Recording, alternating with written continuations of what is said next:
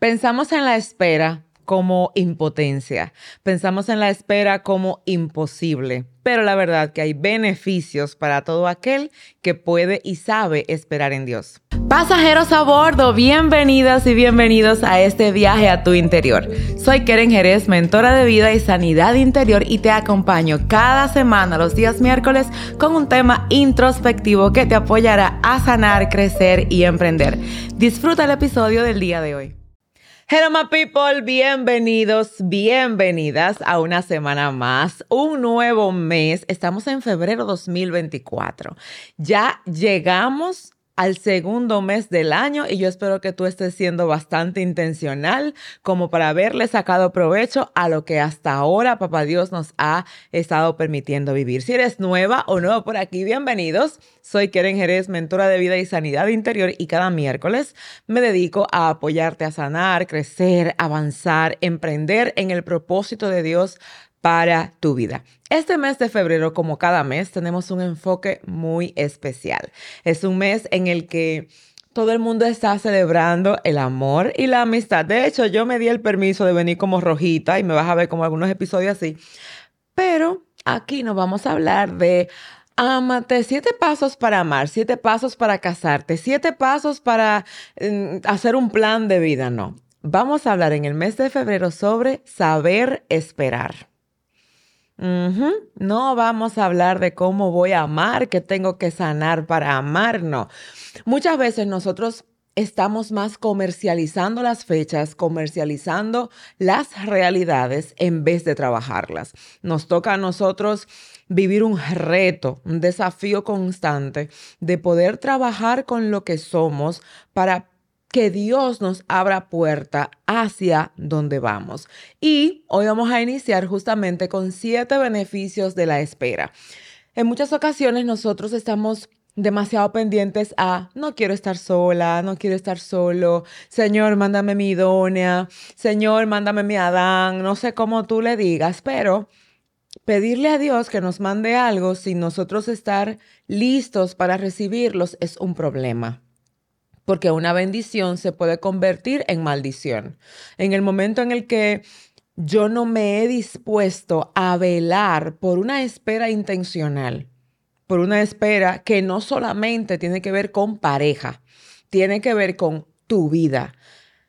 Todo lo que tú esperas de parte de Dios tiene un proceso todo lo que yo espero también. Y cuando yo no soy capaz de vivir ese proceso a la manera de Dios, voy a lentizar lo que probablemente estuvo frente a mí. Lo vemos en la Biblia cuando el pueblo de Israel en 40 días pudo haber hecho un viaje que le costó 40 años. Cuando tú y yo no sabemos esperar y no tenemos la actitud correcta, cuando no estamos desarrollando un sistema de vida de acuerdo a lo que Dios determinó para nosotros, alargamos un proceso que pudo haber sido no solamente corto, sino que pudo haber estado ahí. Y cuando hablamos de pareja, nosotros lamentablemente, no sé si es que pensamos que la soltería es mala, que viene el cuco, que si yo estoy soltera me siento mal. De hecho, eh, y vamos a hacer una aclaración aquí, la soltería no es un estado de pena ni de tristeza, la soltería no es un estado de cojarme pena, pobrecita yo que no me he casado, no aparece el siervo, que en muchas ocasiones, incluso en la iglesia, en nuestros círculos cercanos, estamos viendo cómo la gente, ay, ya está soltera todavía, como que es una enfermedad. La soltería no es una enfermedad. La soltería es el mejor momento para prepararnos, equiparnos, crecer y desarrollar todo lo que Dios dijo de nosotros para que cuando nos unamos a una persona, a este que va a ser nuestro esposo o nuestra esposa, en el caso de los chicos, pues yo ya tenga una identidad fuerte para que cuando venga esta persona, yo no me vaya bajo su identidad, sino que podamos caminar los dos de acuerdo. El problema de hoy en día es que llegamos al matrimonio diciendo, necesito aprender a ser feliz, necesito sentirme bien y necesito una pareja. Quien busca una pareja para sentirse feliz se desgracia la vida desde que esta persona llega. porque no hay capacidad de ser feliz junto a una persona si como individuo yo primero no soy feliz. No busquemos una pareja por sentimiento, busquémoslas con intención. Y si ya estás casada o casado, importante es que le demos valor, demos mantenimiento a una relación desde la intención y no desde el sentimiento. Es que yo no siento como que eh, estemos alineados. Yo siento como que ya cada quien... reprenda eso y póngase a cuentas con Dios y vea realmente qué es lo que pasa en su interior, porque no es posible que después de que tomamos una decisión, querramos ser irresponsables en decir, yo no siento como que somos compatibles, ya no. Porque aunque tú hayas crecido, te toca reeducar a la persona con la que estás y esperar que su transformación se dé en su tiempo, porque no va a ser en el tuyo, para que entonces veas los buenos resultados. Dicho esto, como introducción, podemos entrar de lleno ya a estos siete beneficios que nos da la espera. Si llevas el mes intencional como yo, sabes que en el diario, los que lo tienen, eh, nosotros tenemos algo que despedir este mes. Siempre en la primera, en la hoja de enfoque, nosotros tenemos qué vamos a hacer en el mes. Metas espirituales, financieras y debajo dice que voy a despedir. Y lo que vamos a despedir este mes es la impaciencia. Yo no sé en qué área tú estás viviendo este proceso, no sé qué es lo que te está costando esperar, con qué estás luchando, pero en todas las áreas vamos a trabajar la impaciencia. Y te voy a pedir que hagas una lista de todas esas áreas en las que ya tú te desesperaste, en la que tú dices, pero ¿y cuándo es? O sea, eh, ¿y yo para cuándo, Señor? ¿En qué número yo estoy en la lista? A veces esperamos más de lo que deberíamos hasta que nuestro carácter sea formado de acuerdo a lo que Dios ha dicho de nosotros. Y cuando nosotros no somos capaces de medir, equilibrar y ajustar, lamentablemente vamos a fracasar en la espera y el proceso va a ser mucho más largo todavía. Vamos entonces con los siete puntos de, esta, de estos beneficios. Lo primero es que cuando tú y yo aprendemos a esperar, tenemos un mayor crecimiento espiritual. Un crecimiento espiritual porque no dependemos del alma, sino del espíritu, porque no dependemos de sentimientos, sino de una promesa, una palabra, una convicción. Todos nosotros tenemos promesa de parte de Dios en todas las áreas de la vida. Si no tienes una promesa directa, personal, tienes una promesa que tiene que ver con la palabra de Dios para todos. De hecho, si tú no vives consciente de las promesas de Dios para tu vida, yo te invito a que comiences a buscar, incluso en la Biblia, en la concordancia detrás, promesas y comienza a ver todo lo que Dios te ha prometido. Las promesas generan esperanza. Dios no es un Dios que miente. No es hombre para mentir, dice la Biblia, ni hijo de hombre para arrepentirse. Por lo que todo lo que Él prometió, lo va a cumplir. No solo las promesas que están en la Biblia, sino también las que te hizo o las que te hace a ti de manera particular. Y si no tienes ninguna, en oración tú vas y le dices, Señor, yo quiero tener un acercamiento contigo al punto de que yo pueda conocer qué es lo que tú quieres para mí. Porque cuando yo sé lo que Dios quiere para mí, también trae consigo, es como un pack, mi identidad en Dios. Tengo dones, ministerios, talentos, tengo asignación, tengo promesa. Claramente la asignación y la promesa producen procesos, pero como yo tengo una promesa, yo prosigo al blanco sabiendo que lo que yo estoy esperando va a llegar porque mi papá no miente. Por eso es que la espera produce crecimiento espiritual, porque tú no estás fundamentado en sentimientos ni en tiempos. Ay, pero es que se me fue el tiempo, porque mira, ya fulana se casó. Ay, pero es que ya fulana cambió el carro y yo todavía no. Ay, es que mira, ya fulana viajó y yo estoy aquí. Tú puedes tener 60, 80, 100, 130 años, que no conozco a nadie con 130, y Dios va a cumplir lo que te prometió, a menos que tú cedas tu lugar. Fue lo que pasó con Jacob y Esaú. Esaú tenía una, una primogenitura por default. O sea, la ley le amparaba a él y él la cedió por su desesperación. En el momento en el que tú y yo nos desesperamos, perdemos las promesas que Dios ha determinado para nuestras vidas. Y entonces tú ves a todo el mundo creciendo, a todo el mundo avanzando, tú dices, pero fulana, hace un año que ella oró por una pareja y mira cómo se la dio. Mira a ver qué hizo fulana, que lo que tú estabas distorsionando tu promesa, desesperándote en tiempo, ella estaba aprovechando su tiempo.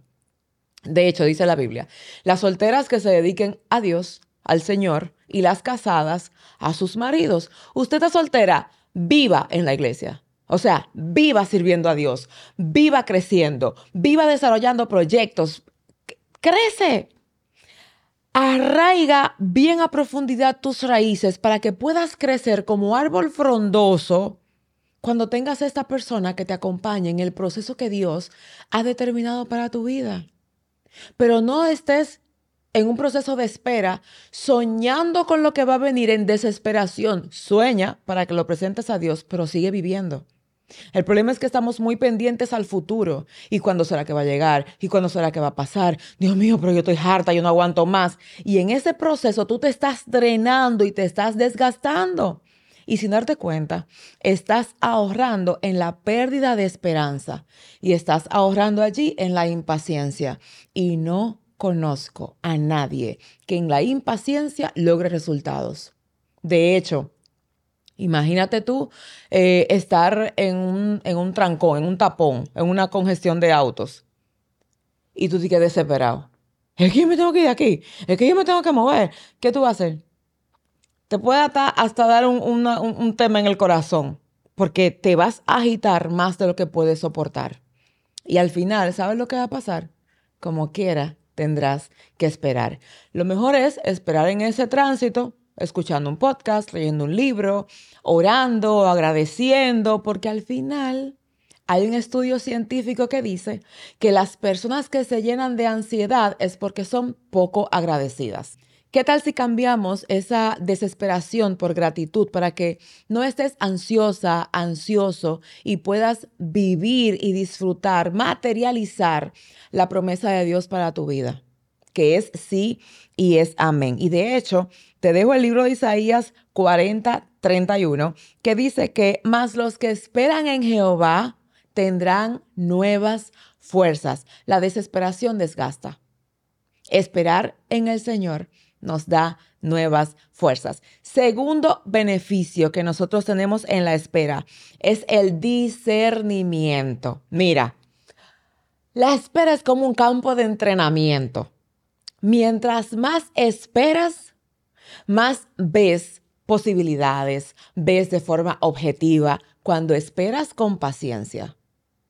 De hecho, el salmista dijo, esperaré pacientemente. Cuando tú esperas pacientemente y estás pendiente de la promesa de Dios para tu vida en cualquier ámbito, cualquier sentido, tú te vas a dar cuenta que vas a ver cosas que los demás no ven. Y vas a crecer en áreas que los demás quizá eh, están ahí como que coqueteando con ese crecimiento, porque tú tienes tiempo para crecer, tienes tiempo para ver más allá de lo que naturalmente estamos viendo. En el momento en el que tú y yo nos damos el permiso de no solo decir estoy esperando, sino de reconocer el viaje mientras esperas. Tú sabes que lo importante de donde vas no es la meta, sino el camino. Que lo más hermoso que tú puedes disfrutar mientras vas hacia una meta, hacia un destino, es lo que puedes ver alrededor.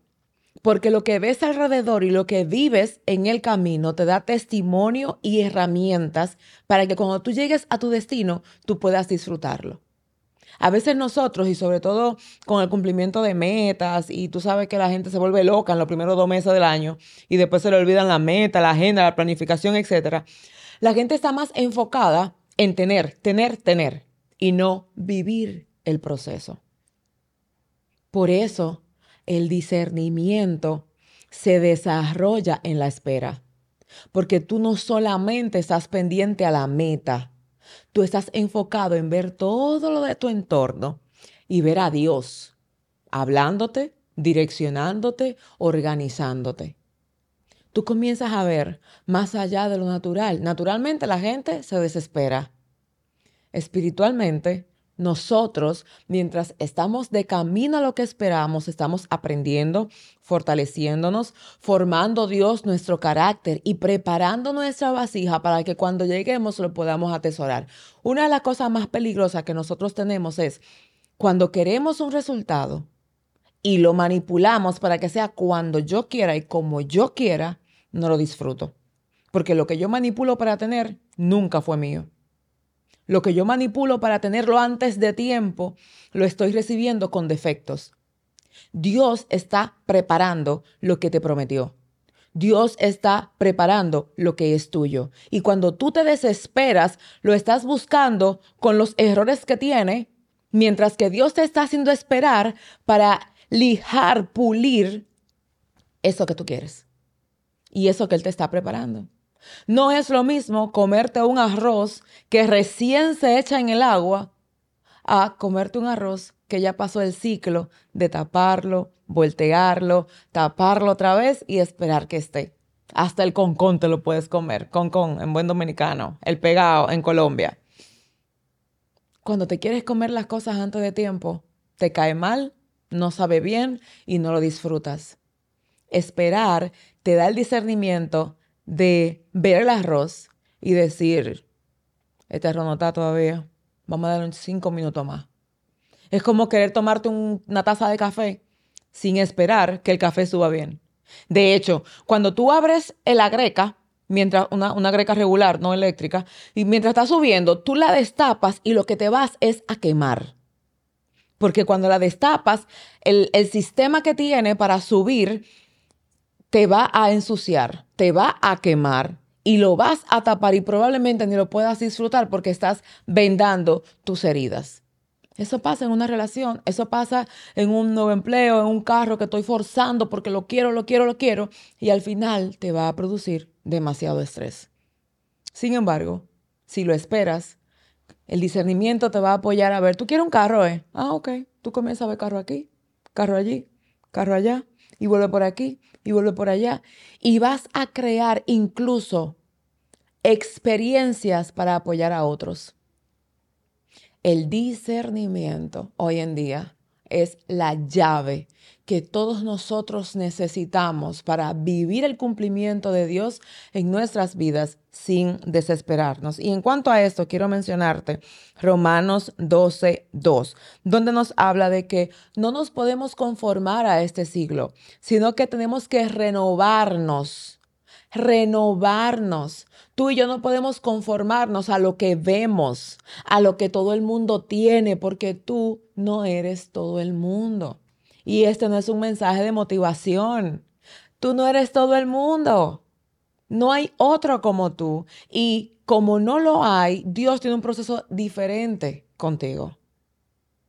No te conformes a lo que todo el mundo tiene, a lo que todo el mundo hace, a lo que tú ves que todo el mundo está logrando, porque tú te estás comparando en vez de dar gracias porque otro lo tiene. Y mientras das gracias porque otro lo tiene, tú también vas creciendo.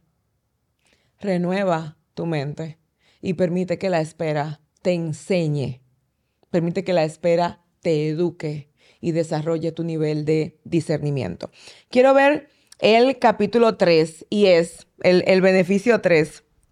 Cómo tú te preparas personalmente. Para mí siempre ha sido necesario entender que la soltería, que el tiempo de espera, que mientras estás esperando esa llamada importante, te prepara para crecer de manera integral.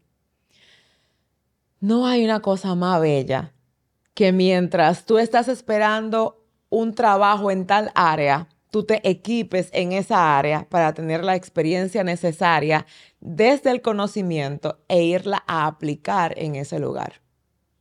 Cuando estás en la soltería, no hay cosa mejor que prepararte para que desde la soltería vivas en tu identidad. Y aquí yo tengo que hacer una pausa porque esa preparación para la soltería o esa preparación para mejorar el ámbito ya del matrimonio está a la vuelta de la esquina.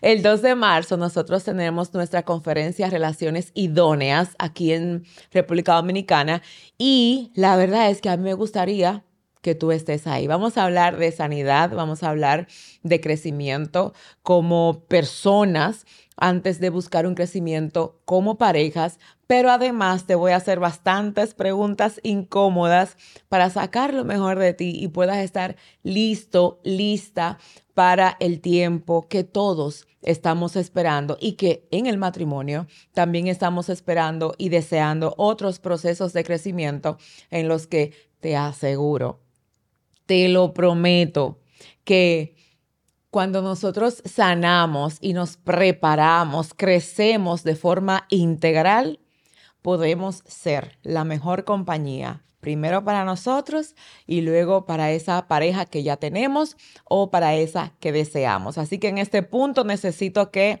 separes la fecha, las entradas están disponibles aquí debajo. Vamos a hacer un, encuentro online para los que están fuera del país y no puedan venir porque ya están reportando.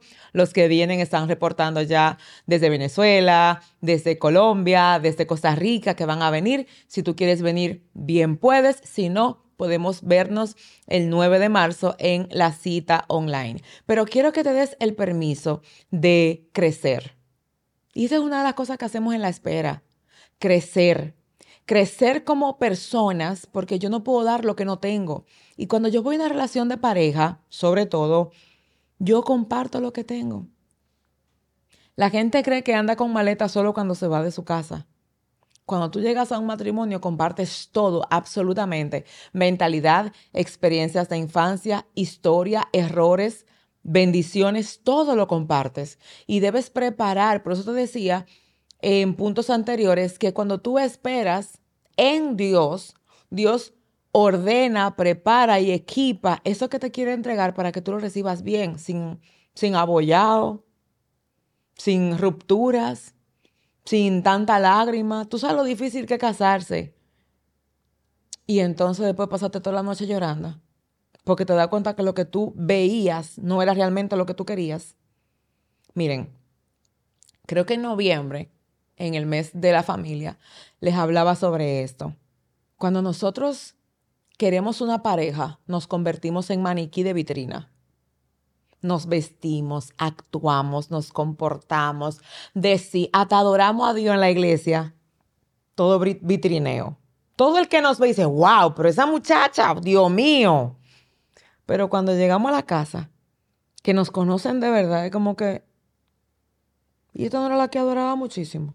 ¿Y qué fue lo que le pasó? Porque nosotros damos lo mejor de nosotros cuando queremos ser atraídos por otros. Y aquí está el problema. Tú no eres carnada de nadie. Deja de estar comportándote como la carnada para atraer algo. Crece. Porque la falta de crecimiento es lo que a nosotros nos hace comportarnos como, mírame, estoy aquí, ven, ámame, yo soy lo que tú necesitas. No, jamás. Tú no eres vitrina ni carnada para nadie. Lo que tienes que hacer es crecer desde la mentalidad.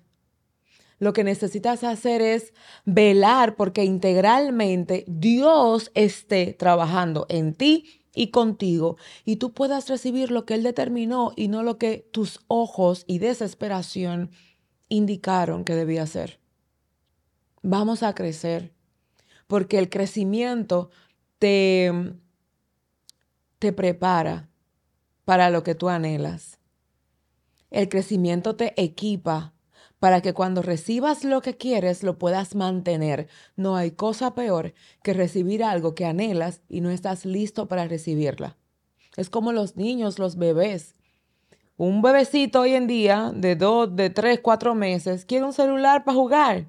O sea, ve a los papás con el celular y le ponen YouTube de repente y después cuando el niño está jugando, lo que yo quiero el celular. Un niño no tiene la capacidad de mantener un celular a salvo.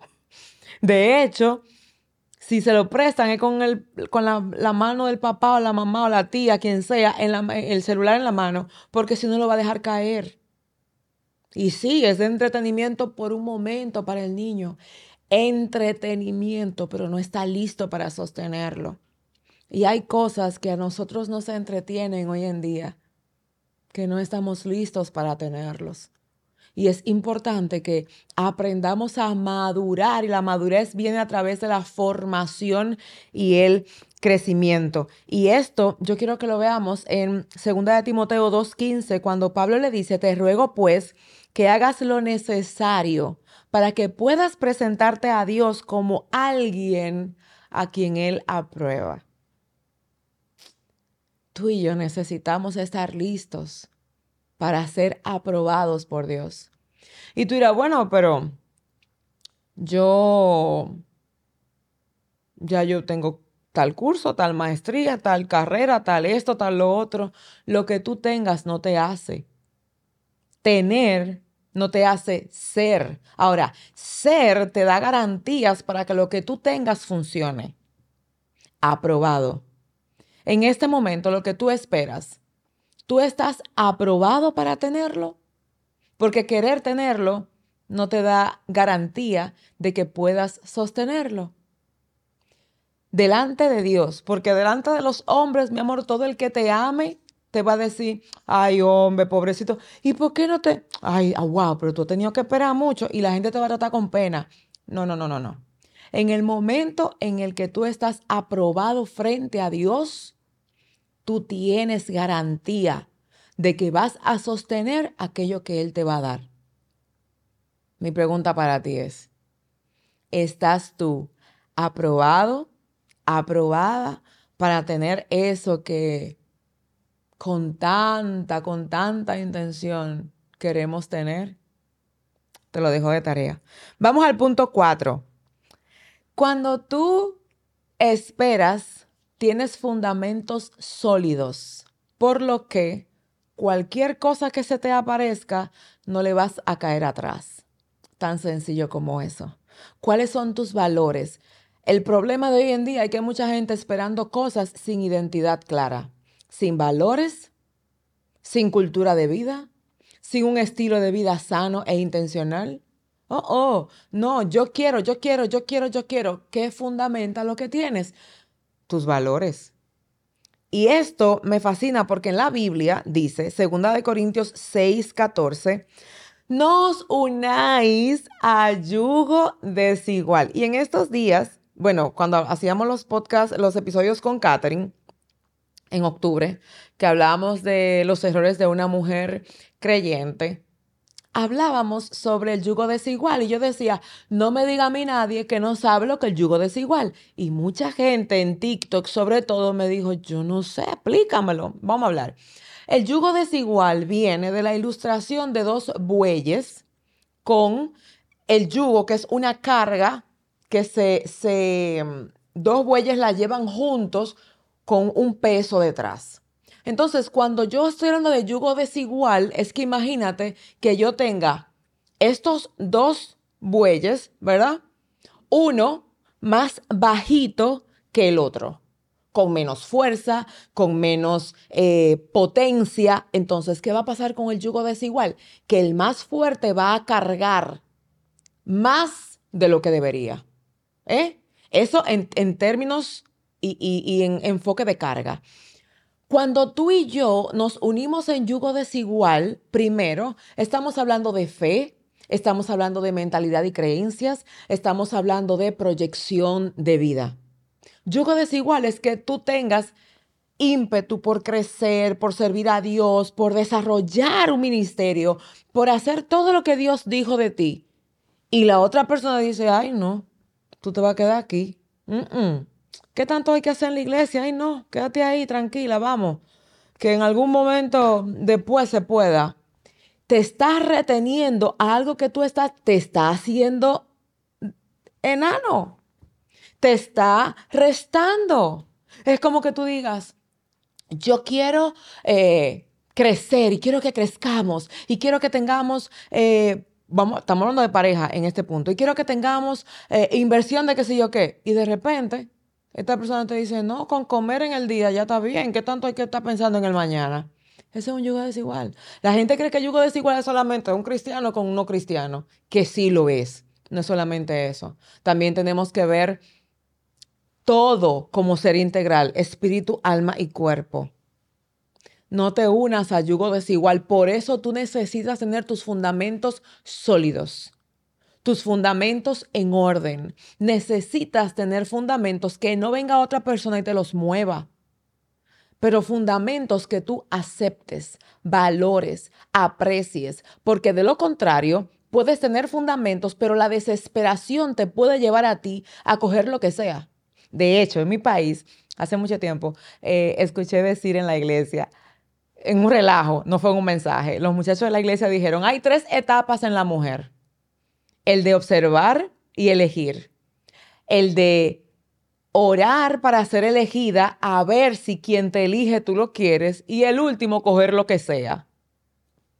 No.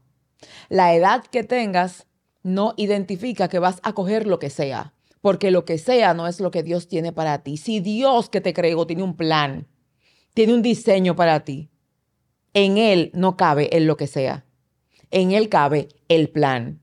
Que puede que tengas que esperar más, Probablemente. Que tengas que ser trabajada, formada, formado en áreas para sostener lo que Él te va a dar. Sí, pero lo que sea no cabe en el lenguaje de Dios. Necesitas fundamento. Claro que la mala maña tiene que soltarla, sanarlas para que eso no retenga, que el plan de Dios se convierta en el plan de vida manifiesto en tu vida. Pero indudablemente el fundamento en lo que tú eres, en lo que crees y en lo que Dios dijo de ti, va a permitir que tu relación sea a la manera de Dios. Que lo que esperas espiritual, emocional, físico, sea a la manera de Dios. Claramente, te he mencionado temas de soltería, pareja, pero quiero que lo veas por todos los ámbitos, porque en todos los ámbitos Dios te hace esperar. Yo no voy a terminar este tema hoy porque honestamente falta bastante, así que espera la parte 2 de este, de este punto, donde vamos a seguir viendo los beneficios. Mira, hay demasiado beneficio en esperar, pero nosotros tenemos demasiada necesidad de desesperarnos. Esto necesitamos transformarlo para que realmente vivamos de acuerdo a lo que Dios dijo de nosotros. Rápidamente, tres acciones. Quiero que me digas en los comentarios cuál de los puntos que te he presentado hoy entiendes que necesitas prestarle atención. Segundo, que le compartas este video a alguien porque obviamente le va a bendecir y que de hecho, si estás aquí y no te has suscrito al canal, lo hagas porque te va a convenir. Y tercero, que el 2 de marzo todos los caminos conducen a relaciones idóneas. Vamos allí a vivir, son ocho horas, imagínate, ocho horas de contenido, talleres, dinámicas, almuerzo y conferencias. Y además voy a mentorizar a cinco personas de los que estén presentes en vivo.